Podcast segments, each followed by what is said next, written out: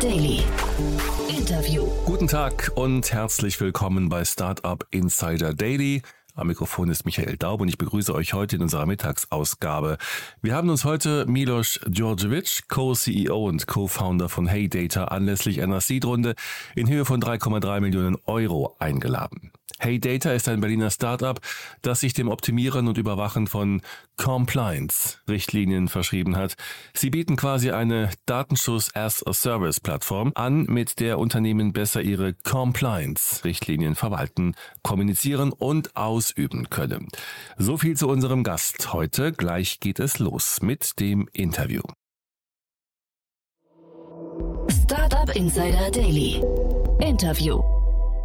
Prima, ja, dann freue ich mich. Milos Djurdjevic ist hier, der Co-CEO und Co-Founder von HeyData. Hallo Milos. Hallo Jan. Freue mich sehr, dass wir sprechen und erstmal ja, Glückwunsch zu eurer Runde. Ja, vielen, vielen Dank. Ein spannendes Thema. Ich würde sagen, im weitesten Sinne darf man sagen, wir sprechen über Datenschutz, ne? Genau, im weitesten Sinne oder als Startpunkt könnte man sagen, ist Datenschutz bei uns Kern, ja. Ja, ne, also ich habe, also finde ich zumindest spannend, was ihr macht. Ich habe hab mir so ein bisschen, ein bisschen angeschaut, äh, ein cooles Thema. Vielleicht Führst du uns mal kurz durch, warum denn das Thema überhaupt so wichtig ist? Ich glaube, das ist äh, ganz spannend. Ähm, gibt, ist ja, glaube ich, ein Thema, das sehr kontrovers diskutiert auch. Aber vielleicht kannst du mal deinen, deinen Blick auf das Thema ähm, teilen und auch, warum ihr euch überhaupt dafür entschieden habt. Ja, ja, klar. Ähm, das hat ein bisschen mit unserer Entwicklung äh, zu tun, die meine Mitgründer und ich letztlich durchlaufen haben. Ähm, vor allem Daniel und ich waren in Startups unterwegs, die mit relativ sensiblen Daten arbeiten, also im Insurtech-Bereich, Digital Health. Und als das Thema mit der äh, DSGVO letztlich gegriffen hat in 2018, ähm, aber auch schon vorher hat man gemerkt, wie schwierig dieses Thema eigentlich umsetzbar ist. Und wir haben halt gemerkt, gut, wir haben in, in, sehr gut finanzierten Startups gearbeitet, dann ist das normalerweise kein Thema, weil man nimmt einfach Geld und holt sich entsprechend eine große Agentur oder eine Anwaltskanzlei hinzu. Aber wir haben genauso festgestellt, ähm, dass SMBs oder KMUs im Deutschen ähm, große Schwierigkeiten haben, sich dem Thema zu nähern. Und diese Erfahrung ähm, zum einen mit den Komplikationen im KMU-Markt plus äh, den Faktor, dass wir letztlich in sehr komplexen Geschäftsmodellen uns dem Thema annähern konnten, auch Zertifizierung und ähnliches durchlaufen haben, ähm, haben uns dann äh, ja den Weg geweist zu sagen, ich glaube, wir glauben, dass da äh, viel Potenzial ist und man Unternehmen eine echte Stütze sein kann, weil das war uns auch am Anfang sehr wichtig, als wir darüber nachgedacht haben, ein eigenes Unternehmen aufzubauen, dass wir wirklich eine, eine Firma mit einem Inhalt ähm, auf die Beine stellen, die einen echten Effekt für die Firma hat. Und dann ähm, kam natürlich Martin noch als Dritter hinzu mit seinen ganzen Fachkenntnissen ähm, als Rechtsanwalt und äh, mit seinem Fokus auf Datenschutz und IT-Recht, der ähm, ja, dieser Produktidee noch dass das äh, nötige Leben eingeraucht hat, könnte man sagen. Mhm. Wie guckst du generell auf den Markt? Weil ich meine, äh, also natürlich seid ihr jetzt Nutznießer davon, aber viele Unternehmen und Unternehmer und Rinnen äh, äh, mhm. beschweren sich ja auch ein bisschen über dieses Bürokratiemonster ähm, Datenschutz oder DSGVO. Ähm, wie schaut ihr da drauf? Was würdest, du, was würdest du Leuten sagen, die sich beschweren? Was sind die guten Seiten? Die guten Seiten an, an der ganzen Datenschutzthematik ist letztlich, dass ähm, jedem Einzelnen äh, das Thema Datenschutz vertrauter wird und ähm, Individuen einfach merken, welchen Wert ihre Daten auch, auch letztlich haben.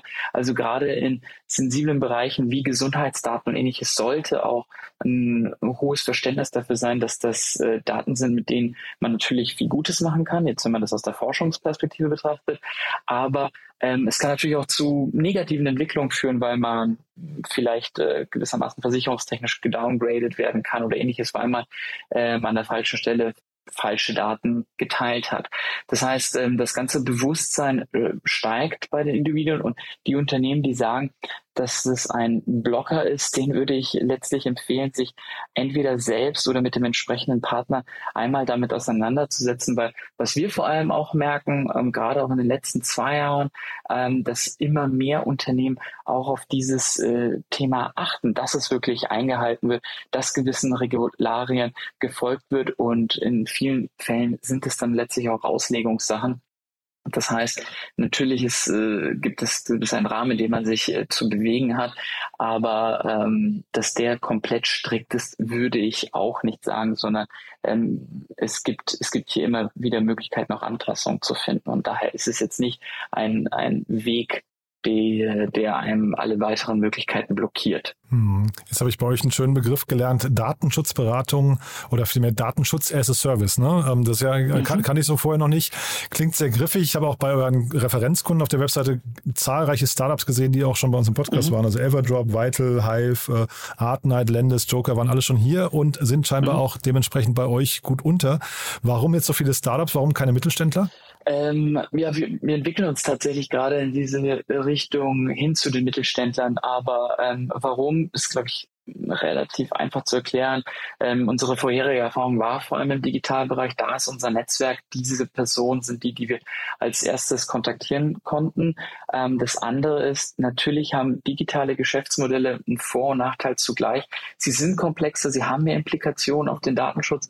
Und wir haben uns äh, am Anfang gesagt, wir möchten erst hier eine sehr gute Erfahrung, eine echte Lösung liefern, weil wenn wir sozusagen für diese Digitalgeschäftsmodelle ähm, das Thema geknackt haben, dann können wir das Ganze auch auf, ja, sagen wir mal, eher einen massentauglicheren äh, Markt ausrollen, wo dann äh, die Mittelstände unterwegs sind, weil wir dann äh, größere Komplikationen schon längst geklärt haben. Gibt es da so Ressentiments, also viel, viel Zurückhaltung gegenüber dem Thema oder freuen sich die Leute eher, dass da jemand endlich sich dem Thema so mal sehr strukturiert annähert?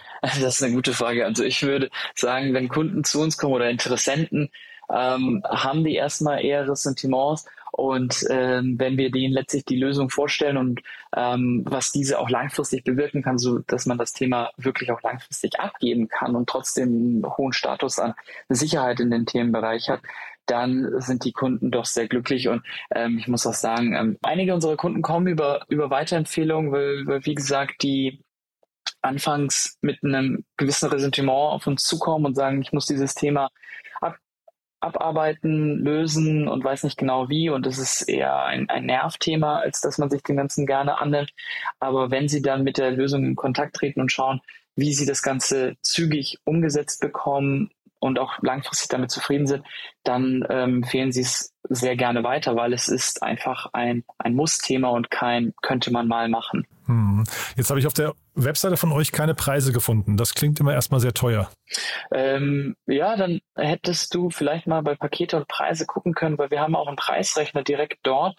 Und, Aber sag mal, wo, ähm, denn, wo, denn, wo denn genau? Tatsächlich, ich habe ja danach gesucht. Ähm, ja. Bei Pakete und Preise, wenn man da auf die Website geht, da werden dann drei verschiedene Pakete vorgestellt und darunter Ach, ist dann ja. ein Button mit, mit Preisrechnung. Da klickt man ah, einfach guck. drauf, sagt, ich bin, ich weiß nicht, Firma XY mit 30 Mitarbeitern. Ja, ja jetzt habe ich es sehr gut versteckt. Dann äh, kannst jetzt trotzdem erzählen, was es kostet, aber äh, man findet es nicht in der, also da, wo man es erwarten würde, quasi in dieser Top-Bar irgendwie Preise oder so, sondern es ist sehr gut versteckt. Äh, dort habt ihr nur quasi, ruf mich an und vereinbare dein Erstgespräch. Deswegen, das klang für mich nach einer sehr teuren Lösung. Jetzt sieht es ganz anders aus. ja, erstmal freut mich, das zu hören, ja. dass der Eindruck dann anders ist. Ja. Genau, wir haben uns halt ähm, nach der Erfahrung mit ersten Kunden überlegt, letztlich brauchen wir verschiedene ähm, Pakete für die verschiedenen Bedürfnisse, weil nehmen wir mal an, eine kleine Steuerberatungskanzlei hat jetzt nicht die gleichen Anforderungen wie ein international tätiges Digital Health Startup. Mhm. Ähm, und das muss man natürlich auch, auch einpreisen. Und dann haben wir für uns einfach gewisse Faktoren entdeckt, die stärkere Implikationen haben. Das sind eben, wie viele Menschen arbeiten in so einer Organisation, wie viele eigene Websites oder, oder native Apps werden betrieben und ähm, wie viele Auftragsverarbeiter werden letztlich genutzt, weil es macht auch einen Unterschied, ob man jetzt eine einzige Software hat oder über 100 Software, weil man ein sehr komplexes Geschäftsmodell verfolgt. Und so entstehen dann eben die verschiedenen Preise, die dann ähm, in einem monatlichen Subscription-Modell bezahlt werden, was natürlich für den Kunden praktisch ist. Man hat einfach eine Sicherheit, was für Kosten kommen denn auf mich zu. Mhm. Weil was wir eben äh, festgestellt haben, wie ist es ähm, normalerweise oder sagen wir mal, wie ist es ähm, in alteingesessenen Unternehmen, wo man mit Kanzleien oder Agencies arbeitet. Man sagt, ich möchte das Thema abklären, was dann letztlich die Rechnung ist, wie lange das Ganze dauert ist eine Blackbox und dem wollten wir halt von vornherein entgegentreten. Mhm. Ich habe gesehen, ihr geht auch in die Haftung, ne? das ist ja auch ganz spannend, aber dann äh, habt ihr Haftungssummen, wo ich mich gefragt habe, sind die real, also entsprechen die quasi den, den Strafen, die man auch äh, heutzutage zahlen muss, weil man, man hört immer von diesen großen Cases, ne? Google, Facebook, die ja mhm. dazu gigantischen Millionenbeträgen äh, verurteilt werden. Bei euch geht's eher so um 50 bis 250.000 Euro. Ist das realistisch oder? Ähm, in dem Segment, in dem wir unterwegs sind, nämlich die KMUs, ist es tatsächlich ähm, der Rahmen, der, der abgedeckt ist. Weil wenn man sich auch anschaut, ähm, was die Höhe war von eben jetzt nicht diesen äh, gigantischen Strafzahlungen aller Google, Meta etc., ähm, sind die natürlich für die KMUs schmerzhaft, aber bis zu einem gewissen Grad auch erträglich. Und wie gesagt, wenn wir halt mit unserer äh, Lösung gerade stehen wollen und auch zeigen wollen, dass das eine echte Lösung ist, dann sind wir auch bereit, damit in die Haftung zu gehen. Mhm. Jetzt sprechen wir vor dem Hintergrund einer Finanzierungsrunde, ähm, habe ich ja vorhin schon kurz gesagt. Ähm, die Investoren, die bei euch eingestiegen sind, also zumindest die VCs, kannte ich gar nicht. Ähm, woran liegt das? Sind die tatsächlich noch nicht so aktiv oder, oder kennt man die in, in, in der Startup-Welt zu wenig oder ist es aber mein Fehler?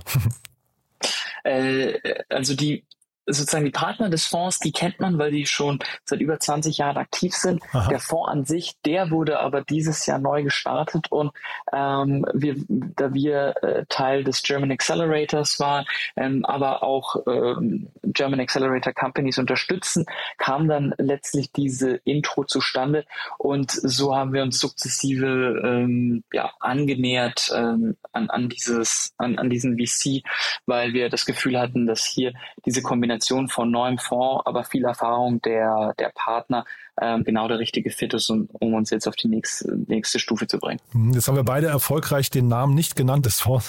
Jetzt darfst du mal kurz erzählen oder uns mal durch, durchführen durch die Runde.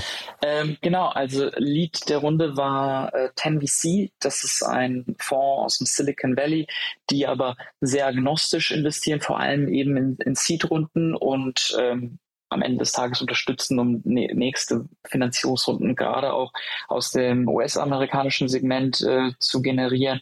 Und die haben die Runde eben angeführt. Zudem haben sich unsere äh, bisherigen Angels und zum Beispiel auch ein, ein Investor mit Gikia Capital ähm, wieder an dieser Runde beteiligt, was uns besonders gefreut hat, weil es einfach ähm, das, das Vertrauen widerspiegelt, was die bereits bestehenden Investoren schon in uns reingesetzt haben und auch wir zeigen konnten, dass wir hier, glaube ich, auf dem richtigen Weg sind. Hm. Mhm.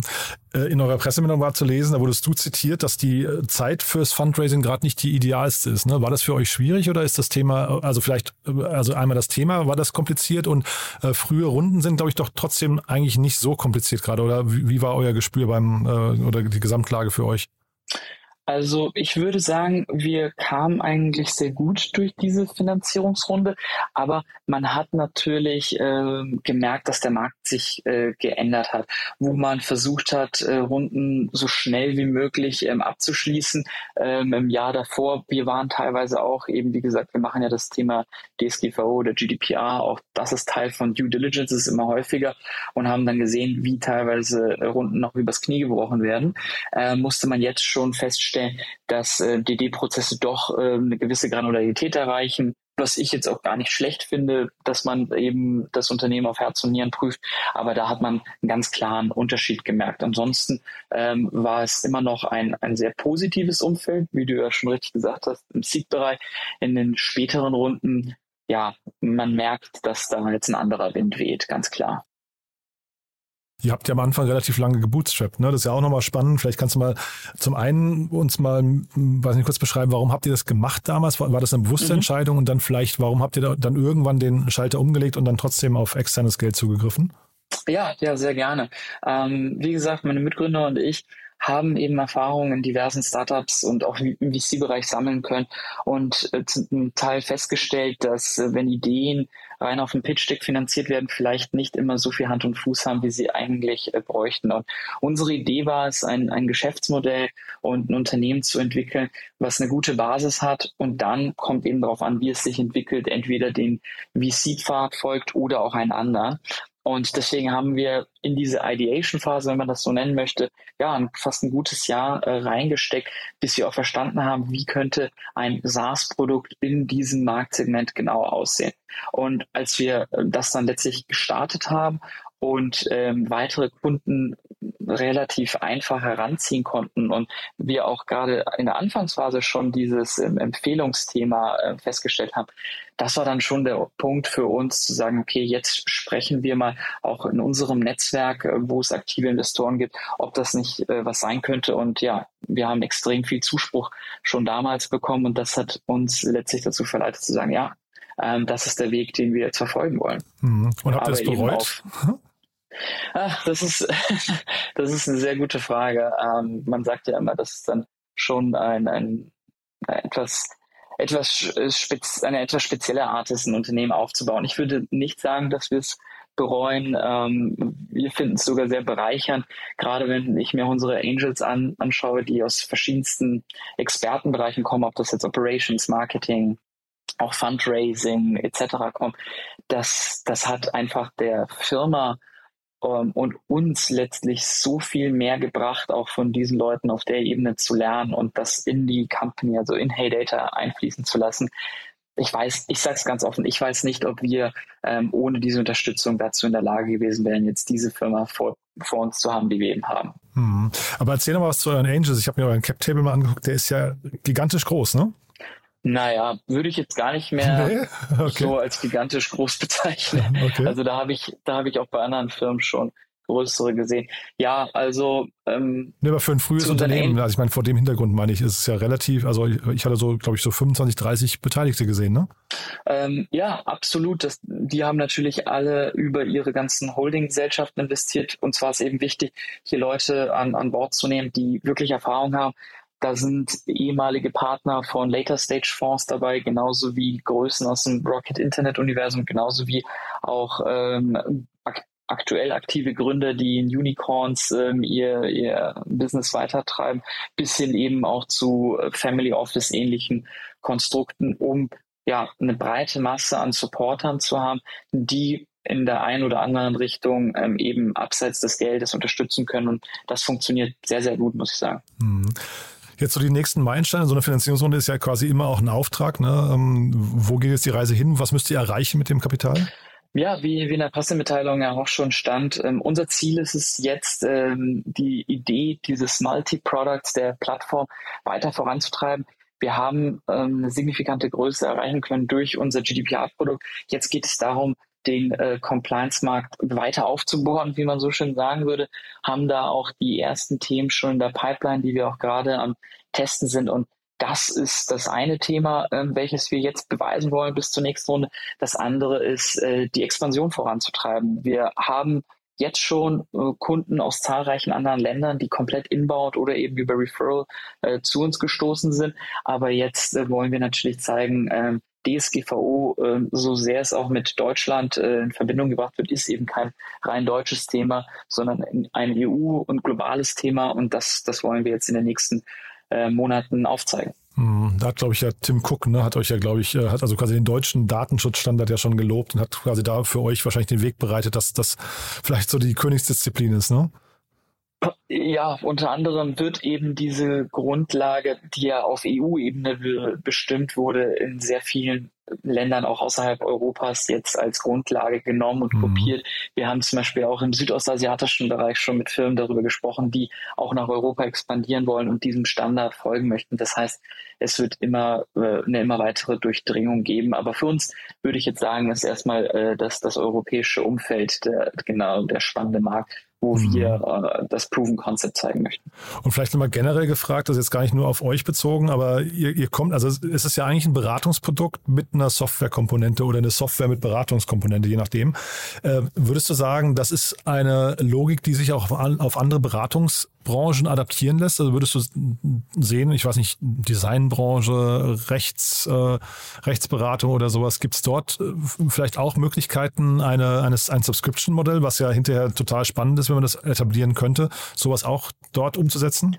Ähm, ich denke ja, also mit den aktuellen Möglichkeiten, die die Digitalisierung letztlich gebracht hat, plus die Entwicklung in ähm, AI und ML und ähnlichem, ähm, ist es auf jeden Fall möglich, äh, gewisse Teile von Beratungsleistungen bis hin zu, zur Vollautomatisierung zu bringen oder eben so Kombiprodukte, wo es eine Art Beratungsteil gibt, aber ein Teil eben automatisiert umgesetzt wird, ähm, anzubieten. Ich meine, man sieht es im Legal Tech Bereich gibt es ja auch zum Beispiel die Lösung von, von Brighter, die da sehr erfolgreich ähm, bei der Vertragserstellung und Entwicklung ähm, Legal Abteilungen Organisationen unterstützt. Ähm, es gibt in der, in der Prop Tech Branche, ähm, wenn es hier jetzt um irgendwelche Architekturleistungen geht, die dann teilweise auch mit einem gewissen Automatismus unterstützt werden. Also ich denke schon, dass das ein wachsendes Umfeld ist. Es ist nur die Frage, will man sich dann ähm, auf Enterprise-Kunden fokussieren, will man sich hier auf den KMU-Bereich konzentrieren, will man Nischindustrien angehen.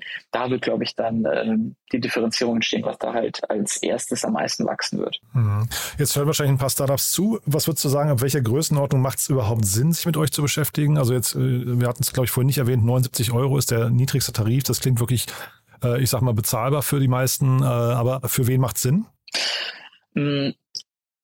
Da würde ich sagen, wie die Anwälte äh, zu sagen pflegen, es kommt drauf an.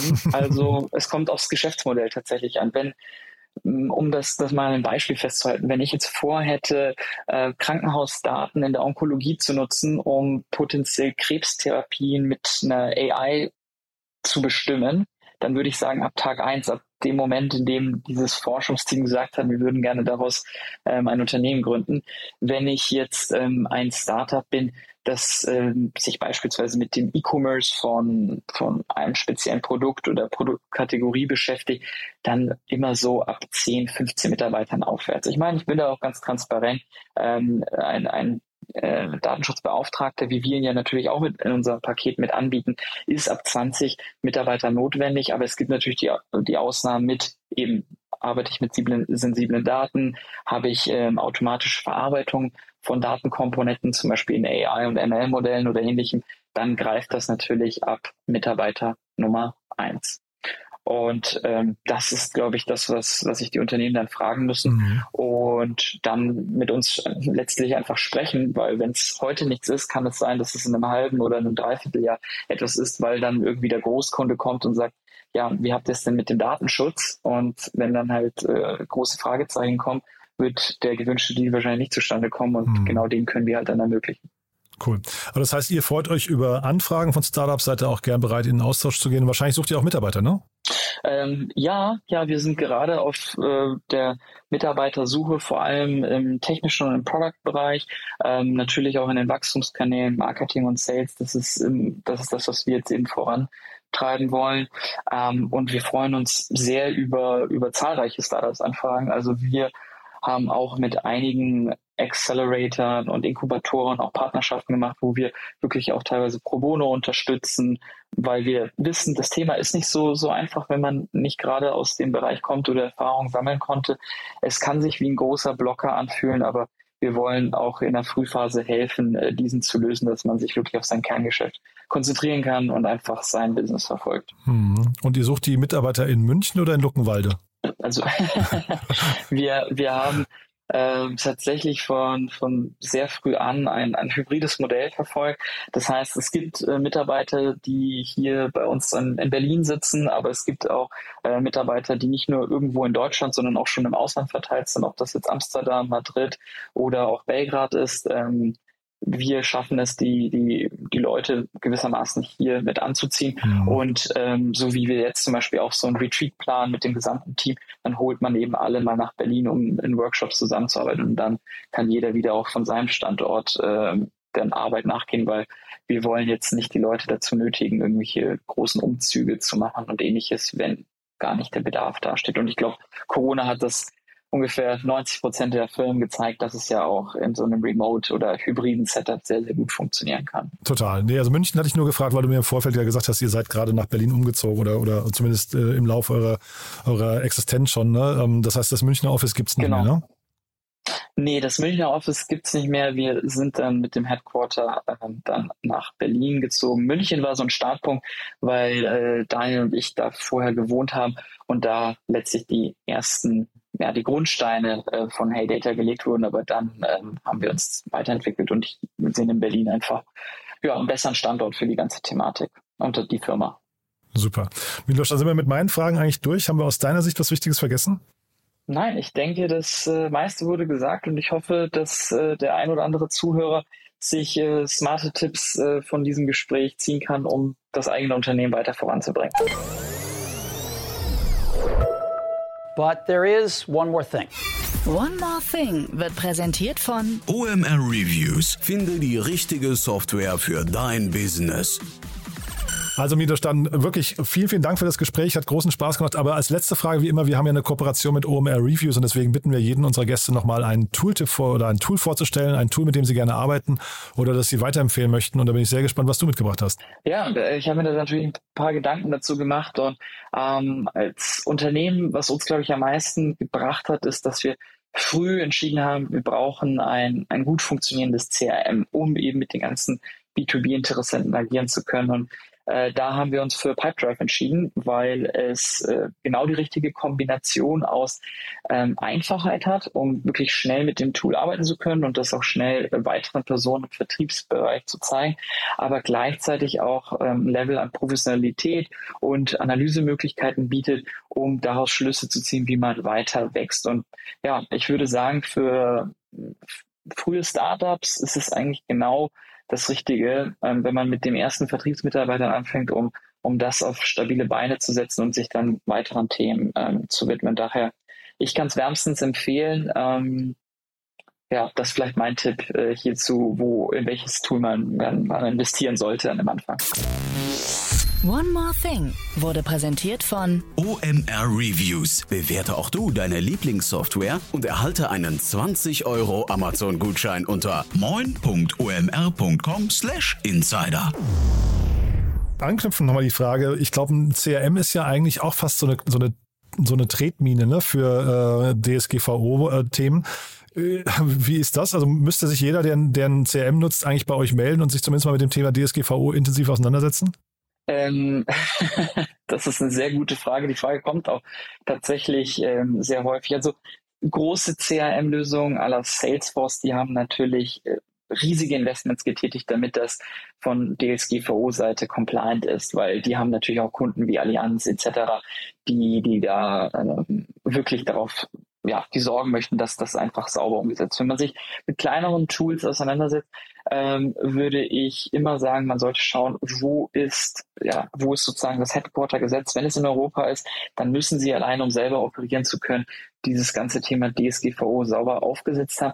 Wenn es aus dem Ausland ist, und damit meine ich jetzt gerade außerhalb EU, da lohnt es sich tatsächlich mal eine, die ein oder andere Frage zu stellen, weil äh, gerade im B2B-Bereich ist es die Basis äh, von dem Geschäftsmodell, wie man weiter wächst, dass das CRM sauber ist. Und wenn die Daten aus irgendeinem Grund nicht genutzt werden können, da kann da auch ganz schnell der Ofen aus sein. Und ähm, daher würde ich da extra aufpassen wollen. Also vielleicht sollte man nicht unbedingt immer die günstigste Lösung nehmen, sondern ähm, tatsächlich DSGVO und Compliance nochmal ja, noch genauer anschauen, wenn man eins wählt. Super. Also, dann hat mir das großen Spaß gemacht, Milos. Danke, dass du da warst. Und dann, ja, ich sag mal, toi, toi, toi für die nächsten Schritte. Und wir bleiben in Kontakt. Wenn es bei euch Neuigkeiten gibt oder große Updates, sag gern Bescheid, ja? Ja, ja, vielen, vielen Dank, äh, Jan, für die Zeit und für das nette Gespräch. Ich ja, bin sehr gespannt aufs Resultat und wir halten euch dann auf dem Laufenden, was es bei uns so an Entwicklung gibt. Super. Bis dann. Ciao. Ich danke dir. Bis dann. Ciao, ciao. Startup Insider Daily der tägliche Nachrichtenpodcast der deutschen Startup-Szene. Das war Milos Djordjevic, Co-CEO und Co-Founder von Hey Data im Gespräch mit Jan Thomas.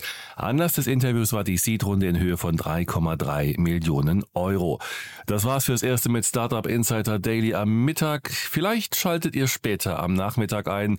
Dort haben wir Nina Mannheimer, Co-Founder und CPO von Klim, anlässlich einer Finanzierungsrunde in Höhe von 6,5 Millionen Euro uns eingeladen. Wenn nicht, hören wir uns hoffentlich morgen in der nächsten Ausgabe wieder wieder. Am Mikrofon war Michael Daub. Ich verabschiede mich. Bis dahin.